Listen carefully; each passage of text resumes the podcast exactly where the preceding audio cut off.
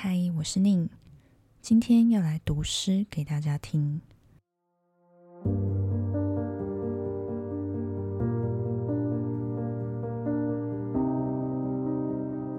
这一次要分享的是艾略特诗选，特别感谢联经出版与我分享这本书，谢谢联经的雨柔。这本书名是《艾略特诗选：荒原四重奏及其他观察》。那不知道大家有没有听过艾略特的诗？我自己呢，是因为这本书才第一次接触。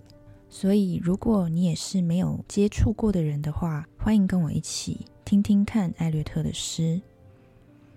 这本书收录了诗人艾略特第一本诗集开始的二十年间的诗作，他采中英文对照。方便让大家去对照跟品味别致的文字表达安排，文句特有的音乐性韵律，还有力求完美呈现诗歌此意无法离开语言存在的艺术原貌，与取尽全意后再创造的表现力两相对照的魅力所在。书的最后还有附录。包含了艾略特的生平、文学理论分析，还有《荒原》八种中译本比较的文章，从其生平、思想、影响，以至于翻译原则的解说等，全面性的去挖掘这座名为艾略特的冰山，以至于那显露的一小角的深邃迷人、壮美震撼，能够一览无遗。年份从一九一七至一九三六。约横跨了二十年，我会从里面随机挑选几首诗。那么，我们就来听听这本书里面的诗吧。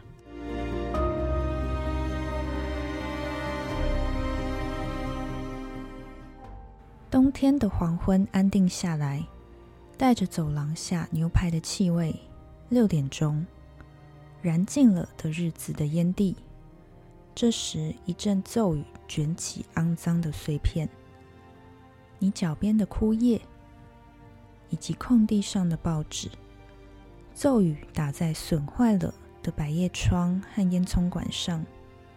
在街道的角落，孤零零的一匹载客的马冒着热气在跺脚。于是灯光亮了，早晨苏醒了，带着啤酒微微发酸的味道，从踩踏巨蟹的街道，已沾满街泥的脚。急急的向清晨的咖啡摊走去，一集时间所又开始的其他化妆舞会，令人想到所有的手在带家具的上千公寓房间拉起了熏黄的遮阳棚。你从床上扔开绒被，你躺着等待着，你昏昏打盹，望着夜浮现出成千污秽的形象。以此构成你的灵魂。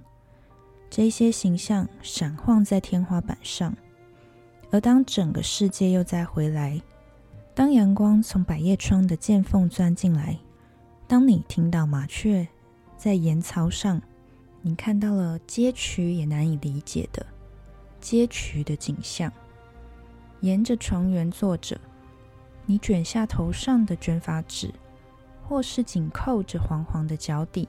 已弄黄了的两只手掌，他的灵魂紧绷着横过的天空，在都市建筑物背后黯然褪色，或被坚持的脚步踩踏着。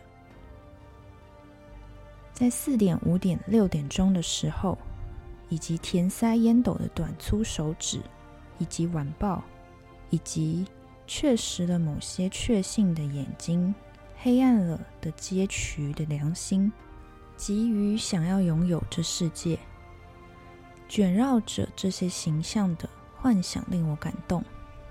我紧缠着无限温柔而又无限苦恼的某种事物的观念，用你的手擦擦嘴边，笑吧。世界一再回转，犹如古代女人在空地收集燃料。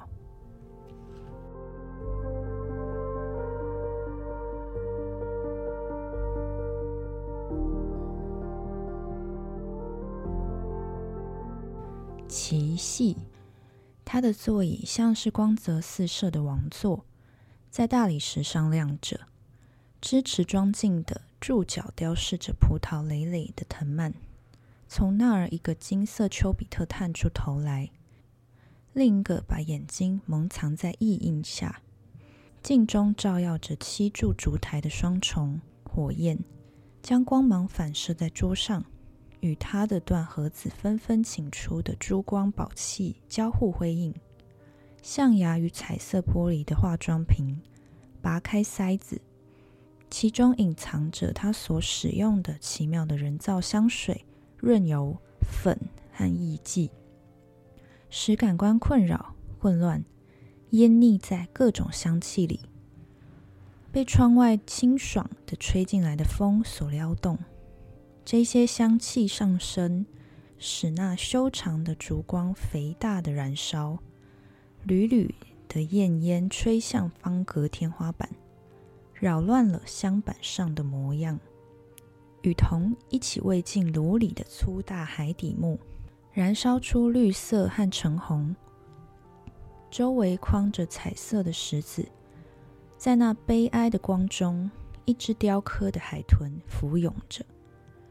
是挂在古雅的暖炉棚上的绘画，有如从窗子俯瞰森林景色一般。那是菲路美的变形，当他被野蛮的国王如此残忍地逼迫成夜莺。然而夜莺。那神圣不可侵犯的气声响遍荒野，它不停的哀鸣，人类不停的在背后追逐，结结的丑恶的耳朵都听到了。其他的画描绘现世的枯朽残株也挂在墙上，那些炯炯凝视的形象探出来，倚靠着，将房间四周虚的静悄悄。梯阶上传来拖沓的足音。照着火光，他梳过的头发像火焰的尖芒披散着，亮光蹦出话语，随后又恢复了可怕的寂静。今晚我的心情烦闷，真的很烦闷，陪陪我吧，跟我聊聊吧。你怎么老不开口呢？说话呀！你在想什么？想什么？什么事啊？想什么总不让我知道。好好想吧。我想，我们住在蜀巷里，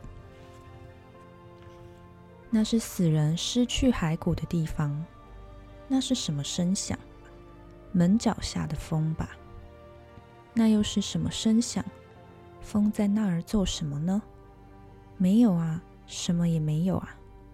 你呀，什么也不知道，什么也没看到，什么也没记着。我记起他的眼眸成了珍珠。你活着吗？死了吗？你脑里什么都没有啦，只有哦，莎士比亚那家伙的爵士乐，多么优美啊，多么知性啊！现在我怎么办呢？怎么办呢？我就这么冲出去，在街上走，披着散发。我们明天做什么呢？到底我们做什么好呢？十点钟热水，要是下雨，四点钟一辆教师汽车。然后我们来玩一盘棋戏，勉强睁着眼睑，等待着门上的叩响。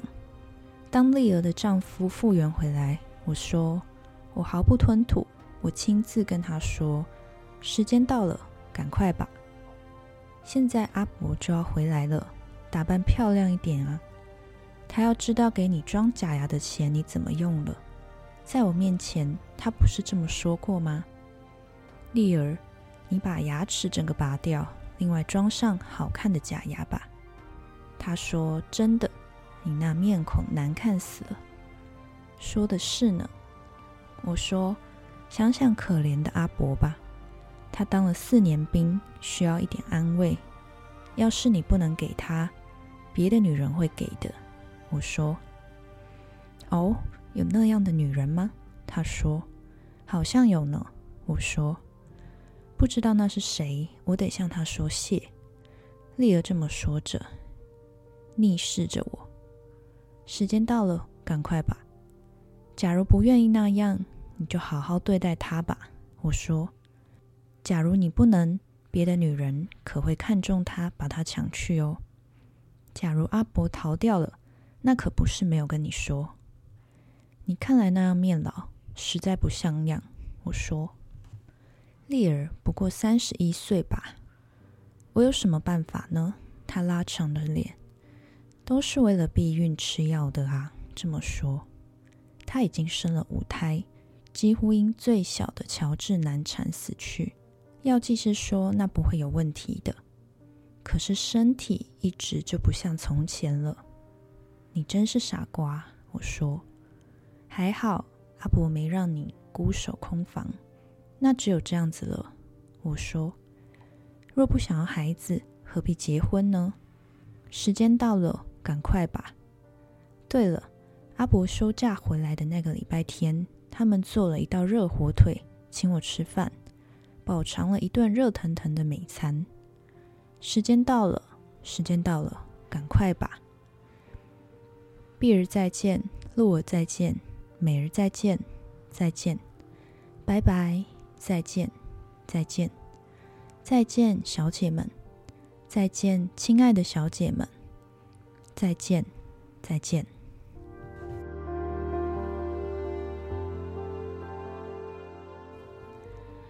第二部奇戏表现的是社会上下两层没有爱的性生活，尤其是结了婚的性生活。圣杯的追寻者失去风信子姑娘之后，在这里又找到了一个圣杯持有者，她可能就是贝拉多娜。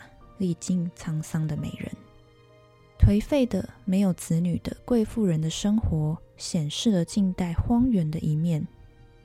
菲露美的变形，暗示性的强暴。菲露美，雅典王的女儿，普洛尼之姐，曾见虐于普洛尼的丈夫特鲁切断她的舌头。菲露美与普洛尼姐妹为了复仇，将特鲁的亲生子做餐。给特鲁吃。当特鲁追逐的时候，诸神将菲露美化作燕，普洛尼化为夜莺，而特鲁则化作戴胜或鹰。依亚维德之说，化为夜莺的是菲露美。枯朽残珠象征菲露美的舌头，暗示破碎形象。在这篇诗当中。还可以呈现了女人急躁的神经质的谈话，以及男人的沉默，暗示彼此不协调的一面，将有闲的贵妇人的生活与死的主题连接在一起。那种神经质的对风声的抱怨，对照上流妇人的生活，描写下层社会酒场中那些女郎的生活与对话，与性生活仍有关系。尤其是荒原中特有的现象，避孕等表现不孕与荒疾的主题。棋子、碧儿、露儿、美儿聚集在酒馆里，听关于丽儿与阿婆的不幸。丽儿忍受堕胎与换假牙的痛苦，阿伯像史替身，一直在战争中。时间到了，快点吧！是打烊的叫声。在那些女人谈话间，可以听到这句叫声，似乎是对他们的谈话的讽刺与警告。碧儿再见的这一段出自《哈姆雷特》的四幕五景。奥菲利亚疯狂的告别，使他想起死去的父亲，仍然是死的主题。在第三部中，象征圣杯持有者的人物可分为两类：一是风信子姑娘，如菲露美。比安加和奥菲里亚，一是搜夫人贝拉多纳或利尔，如克利奥派特拉与戴杜，像贝拉多纳的人物都是不欲的尤物，带给的联想是欲望的欲和激情。把贝拉多纳刻画成脾气暴躁的愤懑的个性，正是强调这一点。再来要分享的一篇是叫做《雷雨》。在火炬照红汗淋淋的脸之后，在林盖满园的静默之后，在岩石之地的苦恼之后，叫声与哭泣，牢狱与宫殿，以及春雷越过远山的回响。曾经活着的人，现在死了；曾经活着的我们，气息奄奄，忍受最后的残喘。这里没有水，只有岩石；没有水，只是岩石和沙路。沿山蜿蜒而上的沙路，岩石的山没有水。假如有水，我们会歇脚饮水。在岩石间，我们无处歇脚饮水。汗已干，而两脚陷入沙中。但愿岩石间会有水。住齿的死山口中吐不出水。这里站不得，坐不得，也躺卧不得。山中甚至没有寂静，只是不毛而干燥无语的空雷。山中甚至没有孤独，只有面红耳赤、愁眉苦脸的冷笑和怒骂，从泥壁龟裂的房屋门口传来。假如有水，而没有岩石；假如有岩石，也有水；有水，有泉，有岩间的水潭。要是只有水声，没有蝉鸣，没有枯草的吟唱，只有流过岩石的水声。伴着隐者画眉在松间的歌唱，滴答滴答滴答。可是没有水。经常走在你们身边那另一个人又是谁？我数了数，只有你们和我在一起呀。每当我向着白鹭的前方遥望，总有另一个人走在你身边，穿着渊色披风，包着头巾滑行。我不知道那是男的或是女的。到底在你另一边那一个人是谁？高空中那是什么声音？母性哀悼的咕哝。包着头巾那一群人是谁？他们从无垠的平野蜂拥而过，在平坦的地平线所完全包围的裂土上跌跌撞撞。那群人是谁呀？山的那边是什么都市？在紫色的细空中。破裂而改造而爆破，倒塌下去的楼塔，耶路撒冷、雅典、亚历山大城、维也纳、伦敦，虚幻的。一个妇人拉紧黑长发，将低声细语的音乐弹自如弦的发梢。景色的细空中，蝙蝠露出婴儿脸，拍动翅膀，发出嘘。嘘的呼啸，倒悬的趴在黝黑的墙壁上，倒立在空中的还有那些楼塔，敲响了追怀的钟声，鸣告弥撒，而歌声来自干涸的水塘和枯井，在山中这衰败的谷间，在朦胧的月光下，杂草飒飒吹过乱坟，在教堂附近。那不见人影的教堂，只是风的老家，没有窗子，而门破落动摇。哭孩伤害不了人呐，只有风信机站在屋顶的脊梁上，在雷电的闪光下，然后一阵潮湿的风带来了雨。恒河瘦的见底了，低垂的树叶等待着雨。当风云越过遥远的喜马拉雅山聚集而来，密林蹲踞着，郁闷而沉默。这时，雷雨轩说：“献出吧，我们献出什么呢？朋友，献出动摇心意的协议吧，献出一时屈服于情欲那种可怕的冒险吧，那种不惑之年的人也无法谨慎克制的情欲哦。”这样，也只有这样，我们才能生存到现在。这在副文上是找不到的，或在仁慈的蜘蛛图网罩住的墓志铭上，在空无一物的房间，由销售律师打开的密封中，也是找不到的啊。同情吧，我听到了钥匙在门里转动，而且只转动一次。我们想到钥匙。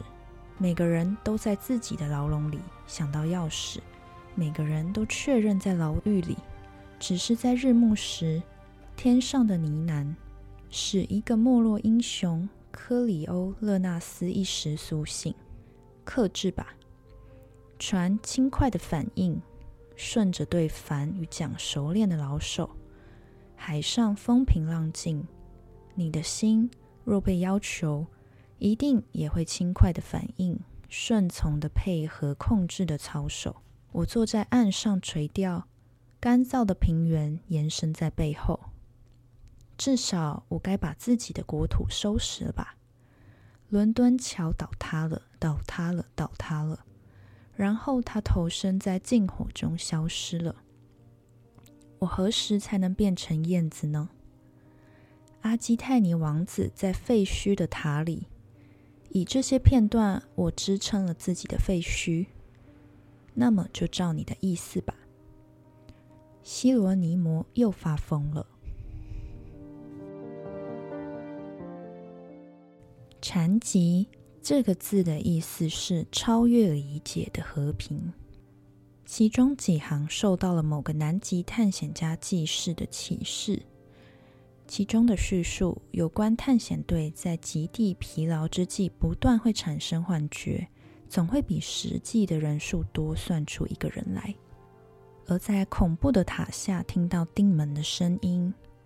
参考《现象与现实》的这本书，对外界的感觉与思想和感情一样，对每个人来说都是个人的。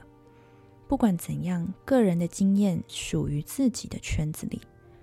一个对外部而言是封闭的圈子，而以一切相同的要素，每个圈子与周围的圈子之间是互不透明的。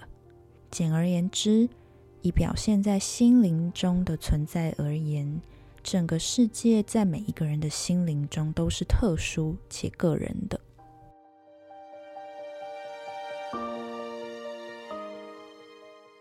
再来，想分享一首短短的诗，是我自己还蛮喜欢的一个部分。一九二四至一九三四的风在四点钟吹起。风在四点钟吹起，风吹起也吹坏了钟，在生与死之间摇摆。这里，在死之梦幻的王国，混乱的争辩苏醒的回声，那是梦或是什么？当黑河的表面成为泪水盈盈的脸，越过黑河，我看到了萤火颤动着异族的长矛。这里。越过了另一条死河，达达的骑兵挥动着长矛。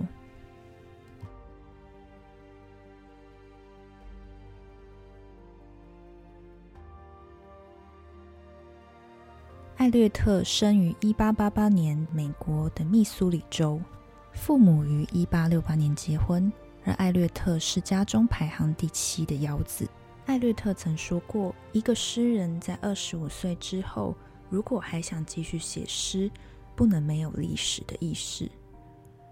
诗是感受性的重视，知性的强调，自我的超越，艺术的经营，以及历史意识和古典传统的寻求等概念和探索。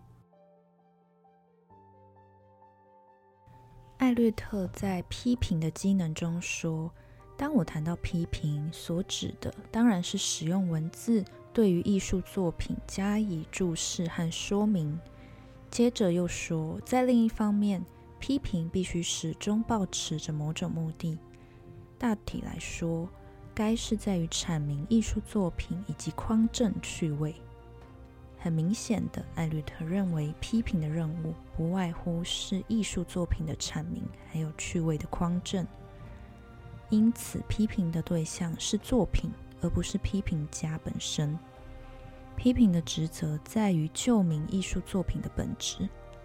批评家的态度必须尽力导正个人的偏见和任性，虚心的接近对象，客观的追求真实的判断。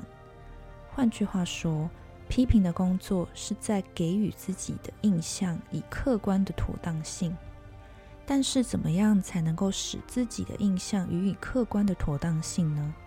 艾略特在论约翰·卓莱顿时说：“对于我们所偏爱的一些作品，试图导入某种法则的时候，所希望的只是弄清楚我们在自己所喜爱的诗中找到乐趣的理由。换句话说，就是说明自己从诗中获得印象的理由。然而，为了说明作品的本质，首先当然必须抓住作品本质。因此，对于作品必须有深刻的理解。批评家必须对于作品具有浓厚的兴趣，充分的知识也就成为先要条件。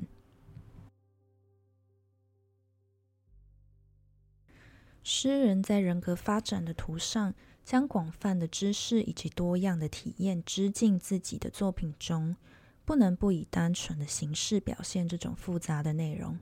因此，他不得不积极的利用过去以及他那时代所有一切文化累积下来的成绩。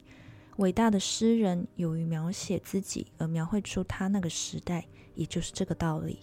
然而，若诗人所表现的不在于矮小个性，而在于近期吸收各时代文化的精华，所形成一种新的统一体，那么所谓的独创性是难以期待的。假如诗人有所独创的话，不是思想或感情的独创，而是意味着将复杂的思想感情变成一种新的统一体那种才能。艾略特认为，重要的并不在于情绪或是构成要素是否伟大或强烈，而是融合各种要素的艺术过程的强力度。换言之，融合时的压力才是重要的。即指此言，艾略特认为创作不外乎是一种点铁成金的艺术手段，亦是将旧材料给予重新组合的一种过程。铁砂遍地而能够点铁成金者，为赖以诗人的匠心。因此，古今中外一切的一切，都是诗人创作的材料。诗人的独创性，便是在于如何将这些既有的材料纳入艺术的过程，加以适当的压力，使之焕然一新，成为统合体。化腐朽为神奇，才是艺术。而艺术的手法运用之妙，存乎一心。艾略特对于诗的看法又是什么呢？他曾经给过诗下过一个定义，他说。诗是一种高级的娱乐，不是说给予高级人们的娱乐。我认为那是一种娱乐，给予有教养的人们的一种娱乐。本来这个定义是不完全的，他本人也承认。但除此之外，要给诗下定义的时候，可能脱离他所认为的诗更远。因此，他敢提出这么一个看来很简单的定义。不管这个定义是否完全，艾略特认为。诗本来的职能在于给予特殊的乐趣，这一点在他的评论中到处可见。